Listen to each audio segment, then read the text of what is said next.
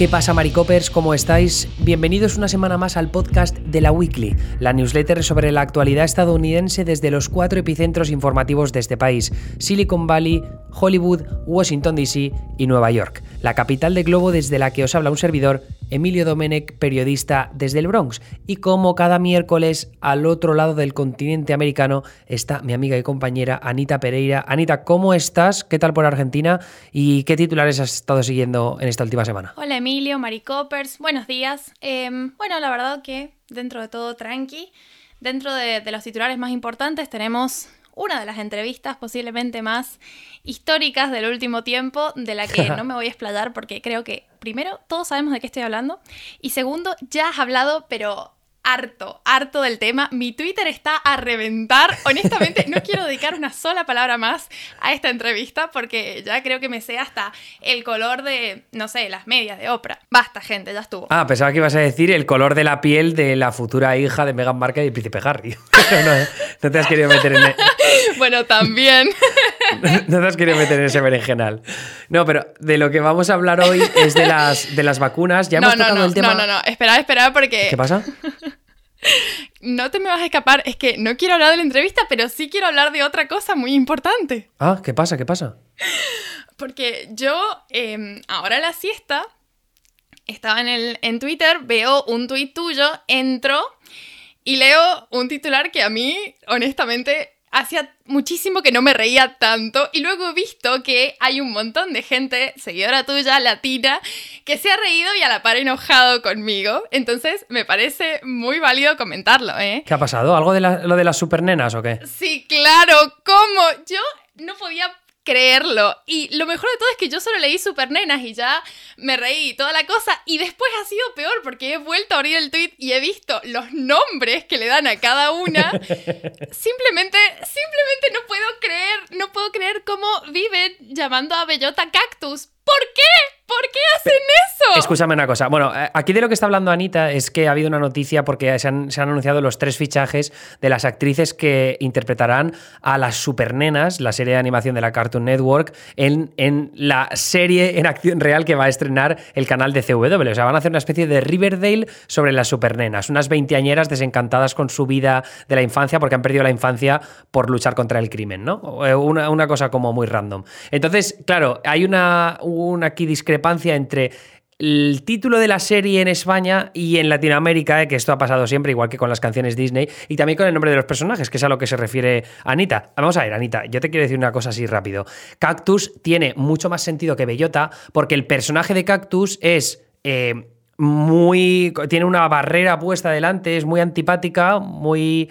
Em, seca y entonces tiene todo el sentido del mundo que se llame cactus. Bellota, ¿por qué coño se llama bellota? ¿Qué sentido tiene eso para el personaje? Ninguno. Entonces, estáis otra vez de nuevo equivocados todos los latinoamericanos y ya está. No, pero es que es muy fuerte decirle cactus. A ver, a todas las nenas que se identificaban con bellota, es muy fuerte decirles que se identifican con cactus. Bellota es como más cute y bueno, de última comparado con una burbuja o con una flor, se entiende que es un poquito más como como seca, ¿no? Pero de todas formas, mi discrepancia principal es con las supernenas. ¿Por qué le dicen supernenas existiendo un título tan acorde como las chicas superpoderosas? Simplemente con eso creo que hemos ganado la discusión, queridos compañeros latinoamericanos hasta acá, ¿eh? Bueno, no os preocupéis. Si tenéis sentimientos como muy potentes sobre este asunto, a, Anita la echamos la semana que viene, no vuelve a colaborar en este podcast por su opinión completamente equivocada sobre el título de las supernenas. Pero ya pasando página a la historia de las supernenas, como decíamos, ahora vamos a hablar de la supervacunación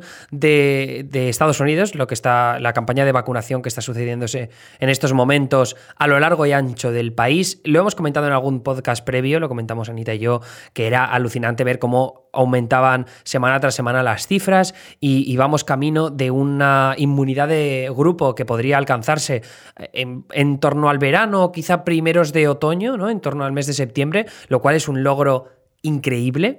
y así que vamos a empezar un poco hablando sobre cuál es cuál es la razón o cuáles son las razones por las cuales ese ritmo de vacunación está siendo tan brutal y luego adentrarnos en el problema de este ritmo tan grande de vacunación, que en general debería ser muy bueno para todo el país, pero hay una parte de la población que está siendo dejada de lado eh, y, es algo que merece la pena analizar. Así que, Anita, ¿qué, ¿cuáles son las razones que dirías tú por las que Estados Unidos lo está haciendo tan bien en materia de la campaña de vacunación? Yo creo que mm, actuaron a tiempo, en el sentido de que, bueno, la administración de Trump tuvo esta operación Warm Speed de básicamente invertir en los proyectos de vacunación. Creo que Estados Unidos se aseguró un lugar a tiempo y bueno, también tenía los recursos para hacerlo, claro está.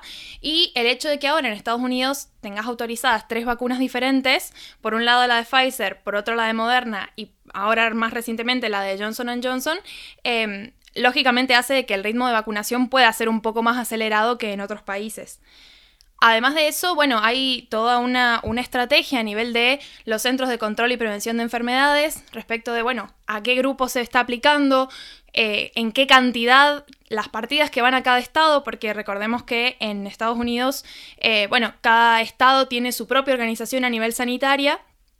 Entonces, eh, todo contribuye de alguna forma a que el proceso sea más acelerado que en otros países, pero no significa que no tenga sus fallas, y de eso es un poco de lo que vamos a hablar ahora, ¿no? Claro, porque lo que es alucinante es que en la gran mayoría de estados es, cierto que hay como diferentes niveles de las dosis que se están poniendo, hay algunos estados que lo están haciendo peor, como Texas, y otros que lo están haciendo muy bien, como, como Alaska, pero en general todos están en torno, suministrando en torno al 70 y el 90% de las dosis que reciben por parte del gobierno federal. El gobierno federal lo que está haciendo es repartiendo, pues, según eh, per cápita, básicamente.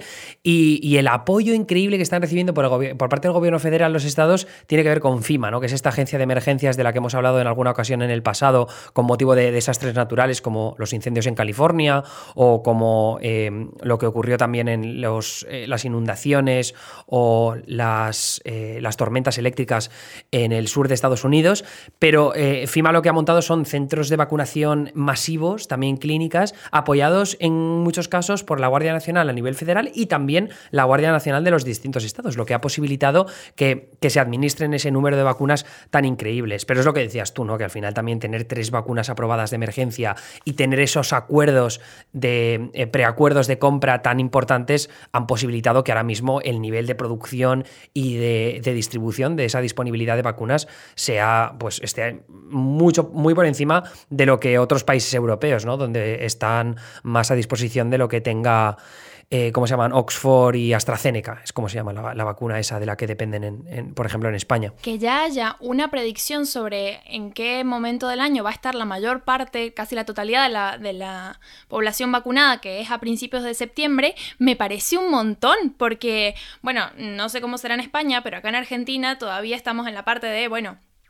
vacunar a la gente más grande, al personal de salud, eh, por ahí una etapa bastante cruda de lo que sería una vacunación de casi el total de la población y esta inmunidad de la que hablabas antes. Es increíble, realmente. Y, además, eh, ahora ya se está pasando a vacunar en Nueva York, por ejemplo, Andrew Cuomo acaba de anunciar que amplía a, aquellos mayores de 60 años, antes estaba en 65, lo cual pues vas a coger una horquilla mucho más grande de la población del estado de Nueva York, que es uno de los más poblados de, todo el país. Y, también han hecho una prioridad increíble para los profesores, que es uno de los asuntos que tocamos en la están dándoles prioridad al final por presión de los sindicatos. O sea que al final puede ser incluso que Biden consiga lograr esa promesa de que se reanuden las clases presenciales en todo el país en esos 100 primeros días. Recordemos que ha pasado el Ecuador de esos 100 primeros días, pero que todavía tiene margen eh, para poder retomar esas clases presenciales y anotarse una nueva victoria lejos del paquete de estímulo que está pendiente de aprobarse eh, esta semana en la Cámara de Representantes para que luego lo pueda firmar Biden en el despacho Val. Pero de lo que os queríamos hablar en esta newsletter eh, y en este podcast, aparte de ese ritmo de vacunación frenético que, como decíamos, está apoyado en, en una campaña de vacunación masiva a nivel nacional y también apoyada por los estados muy bestia, tiene que ver con la desigualdad que se ha producido y que afecta principalmente, Anita, a afroamericanos y a hispanos. Totalmente. De hecho, es algo que hemos hablado también, justo que, lo comentabas, el tema de volver a clases. Hablamos de que muy probablemente los grupos más vulnerados con respecto a la vuelta a clases eran precisamente afroamericanos e hispanos. Y ahora en esta newsletter vamos a hablar de cómo también están siendo los grupos que menos se están vacunando o que al menos a menor ritmo están presentándose en los centros de vacunación para, bueno, empezar este tratamiento de dos dosis en la mayor parte de los casos. Entonces, un poco la cuestión es que hace que esta, este grupo demográfico vaya como en una, mejor, en una menor proporción a, a, los centros de vacunación y también qué otros factores están afectando y que están haciendo que quizás no se encuentren en las mismas condiciones que, por ejemplo, el sector demográfico blanco a la hora de presentarse a, recibir la vacuna. Porque es que además los, los, datos que ha publicado los Centros de Control y Prevención de Enfermedades son muy heavies, eh, porque cuentan que de la mitad de las dosis administradas desde el comienzo de la campaña de vacunación, digo la mitad de las dosis porque no se tienen datos eh, demográficos específicos de las que se han puesto desde entonces, pero lo que decían es que en ese primer tramo solo el 5% fue destinado a afroamericanos y solo el 11% a latinos, lo cual no se corresponde con el porcentaje de la población que representan esas minorías. En Estados Unidos el 13,4% son afroamericanos y el 18,5% son latinos, es decir, 5% se han vacunado, pero son el 13,4% los afroamericanos,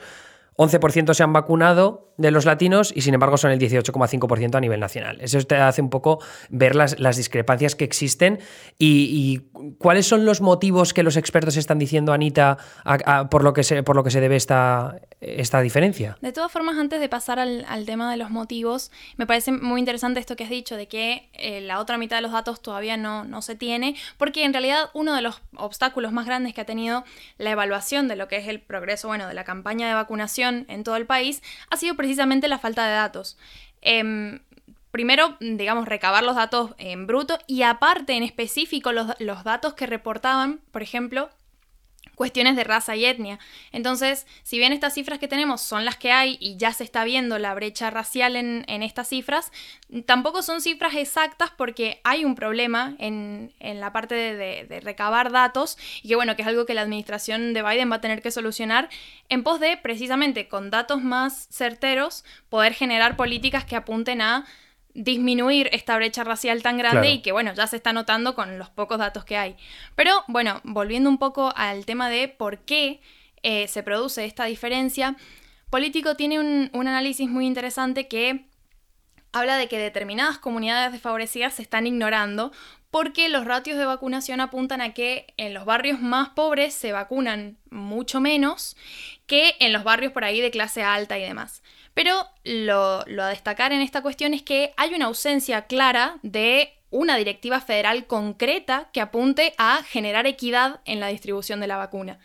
Em, y bueno, eso lógicamente hace que al quedar en manos de cada estado gestionar o no esta, esta inequidad, muchas veces en muchos estados pasa que no se está pudiendo solucionar. De hecho, en la mayoría de los estados, incluso en los estados que tienen activamente políticas de, bueno, reparación de esta inequidad o políticas más igualitarias. Lo de la falta de datos es, lleva siendo un problemón para Estados Unidos a un montón de niveles diferentes desde hace años, porque yo recuerdo cuando hice mi vídeo sobre George Floyd y el tema del racismo institucional, uno de los mayores problemas que tenían los investigadores para dar con eh, los problemas de racismo que se podían producir dentro del sistema de justicia criminal es que no había datos. Entonces, como no podían hacer comparaciones buenas de, demográfico y de raza eh, a nivel de crimen o de detenciones y tal, pues claro, luego no podían sacar conclusiones y atajar esos problemas. En el, en el caso de, la vacunación, además, eh, volviendo un poco al asunto del racismo institucional, también tiene que ver mucho la desconfianza que existe por parte principalmente de los afroamericanos, que son los que menos se quieren vacunar, eh, el gobierno estadounidense y sobre todo a los programas públicos sanitarios. ¿Por qué? Bueno, hay dos ejemplos flagrantes que, además se han quedado como muy marcados en el imaginario de los afroamericanos en Estados Unidos que tienen que ver con el sistema sanitario. Uno es un estudio de sífilis muy famoso que se llama de Tuskegee, que se inició en los años 30 y nació para hacer un seguimiento del daño que hacía la enfermedad de sífilis en el cuerpo humano. Pero, ¿cuál es el problema? Pues que engañaron a cientos de afroamericanos para que formaran parte del estudio y les engañaron diciendo que iban a recibir tratamiento médico gratuito por parte del gobierno, lo cual era una mentira. Entonces, que se hubiera usado a cientos de afroamericanos para estudiar la sífilis, claro, era, era una, una tremenda basura que, luego pues, ha terminado eh, teniendo consecuencias sobre la confianza que tienen los negros eh, con respecto a, la sanidad. Y luego el otro caso es el de Henrietta Lacks, que es una mujer afroamericana que tenía un cáncer cervical, que fue a un hospital, uno de los pocos que en, a mediados del siglo XX atendía a los afroamericanos, y lo que hicieron fue tomar muestras de sus células sin el consentimiento de la mujer, que luego además terminó muriendo de cáncer a los 31 años. No solo eso, sino que las células, resulta que son unas células llamadas eh, inmortales que han significado eh, pues la hostia para la industria farmacéutica y de la investigación médica a lo largo de las últimas décadas y que se siguen usando. Esta, son células HeLa, mm, con, motivo del nombre, Henrietta Lacks, las dos primeras letras del nombre y del, apellido, pero es que la familia no fue hasta años en adelante que se enteraron de que estaban usando las células de esta mujer que es afroamericana. Entonces, estos dos ejemplos lo ponen mucho los artículos y los análisis que hablan de esta desconfianza que existe por parte de los afroamericanos hacia, hacia la vacunación o cualquier tipo de programa público público eh, que tenga que ver con la sanidad y vamos, yo lo entiendo perfectamente. Hay un, además, os hemos puesto el enlace a un vídeo de CNN que entrevistan a varios afroamericanos eh, preguntándoles sobre esa desconfianza y ahí yo creo que se ilustra bastante bien de dónde viene el problema. Sí, la verdad es que motivos sobran y de hecho, bueno, en la newsletter hemos agregado un par de, de links a ediciones de la weekly pasada donde hemos estado hablando precisamente de cómo la pandemia ha golpeado desproporcionalmente a los estadounidenses y los más perjudicados han sido siempre los miembros de estas comunidades. Entonces, por ahí la clave, y ya para ir un poco cerrando el podcast y la edición de esta semana, por ahí estaría en una política más activamente inclusiva para garantizar, digamos, de que la, la brecha racial no sea tan grande y por otro lado una buena campaña de información que contribuya a resolver las dudas que tenga esta gente sobre el proceso de vacunación, sobre bueno, cuáles son las medidas a tomar antes, durante, después, que es algo que ya vaya, varias figuras políticas lo han estado haciendo desde mm, iniciativas propias, por ejemplo, AOC ha estado muy presente en redes sociales hablando de todo el proceso, pero claro, no es suficiente. Estados Unidos es muy grande y bueno, eh, debería ser parte del, programa de vacunación una buena campaña de información. Sí, a mí me parece que ese va a ser como el último empujón para conseguir la inmunidad de grupo, ¿no? Es decir, cuando esté vacunado ya como el 70% de la población, si quieren llegar al 90% o el 80 y pico, van a tener que hacer la campaña de información lo más intensa posible para llegar a esa parte de la ciudadanía estadounidense que ahora está siendo, pues está viendo más reticente hacia las vacunas. Pero eh, yo creo que más eso es un resumen bastante bueno de todo lo que hablamos en la newsletter. Si queréis indagar más, tenéis unos cuantos enlaces y, gráficos en, la versión de texto que tenéis en el correo electrónico. Y luego también una recomendación de, cine eh, con la colaboración, ya sabéis, de Filming, que ahora son eh, patrocinadores de, esta, de esta newsletter y este podcast. Y Anita, yo de todas maneras no quiero que nos despidamos sin que me enseñes un nuevo insulto argentino, por fin. Por favor. bueno, ahora he elegido para esta semana uno que se usa bastante, creo yo, entre la gente más grande, como se lo he escuchado decir mucho a mi abuela, por ejemplo. Oh, Quizás no tanto un insulto de las generaciones jóvenes, pero a mí me encanta. Insultos argentinos chapados a la antigua. Me encanta. sí, pero de los chapados a la antigua decentes, porque hay otros que no me atrevería a repetirlos en voz alta, la verdad. Ah, vale, nice. Em, pero bueno, anyways, es atorrante. Con C. No, con T. Con T. De tomate, yo qué sé. Ah, atorrante. Ajá. ¿Y qué significa eso? Atorrante. Atorrante es como. como. decir que de alguna forma. Una persona. Por ahí se usa como un poco cariñoso también. Pero es básicamente alguien que es muy travieso, como en el sentido más desastroso de la palabra, como alguien que hace mucho lío. Ah, sí, sí, sí. Vale, en España decimos un pillo. O sea, travieso, pillo. Exacto. El pillo es... es el sinónimo de pillo. Atorrante. vale. Pero también puedes decir, por ejemplo, para eh, tirarnos al lado cochino, ¿podrías decir que eres atorrante en la cama? No. Vale. Estaba pensando en una situación en la que me, me estoy liando me, estoy liando con Argentina y digo, ¿tú eres atorrante o no? No, no, no, no. Se queda diciendo, perdona. no sirve ni como piropo, te lo juro. Es terrible. Cuando le estoy invitando a una copa, ¿sos atorrante vos o no? A ver qué me dice. Lo voy a intentar con Argentina la próxima vez. No, en fin. porfa no. Vale, ya, ya veremos, ya, ya os contaré mis experiencias. Pero en cualquier caso, muchísimas gracias, Anita, una semana más por pasarte con nosotros, bueno, con todos los maricopes y conmigo por la weekly. Eh, nos, nos, leéis el viernes para aquellos que seáis suscriptores premium. Ya sabéis que con la versión premium de 5 euros al mes apoyáis nuestro trabajo.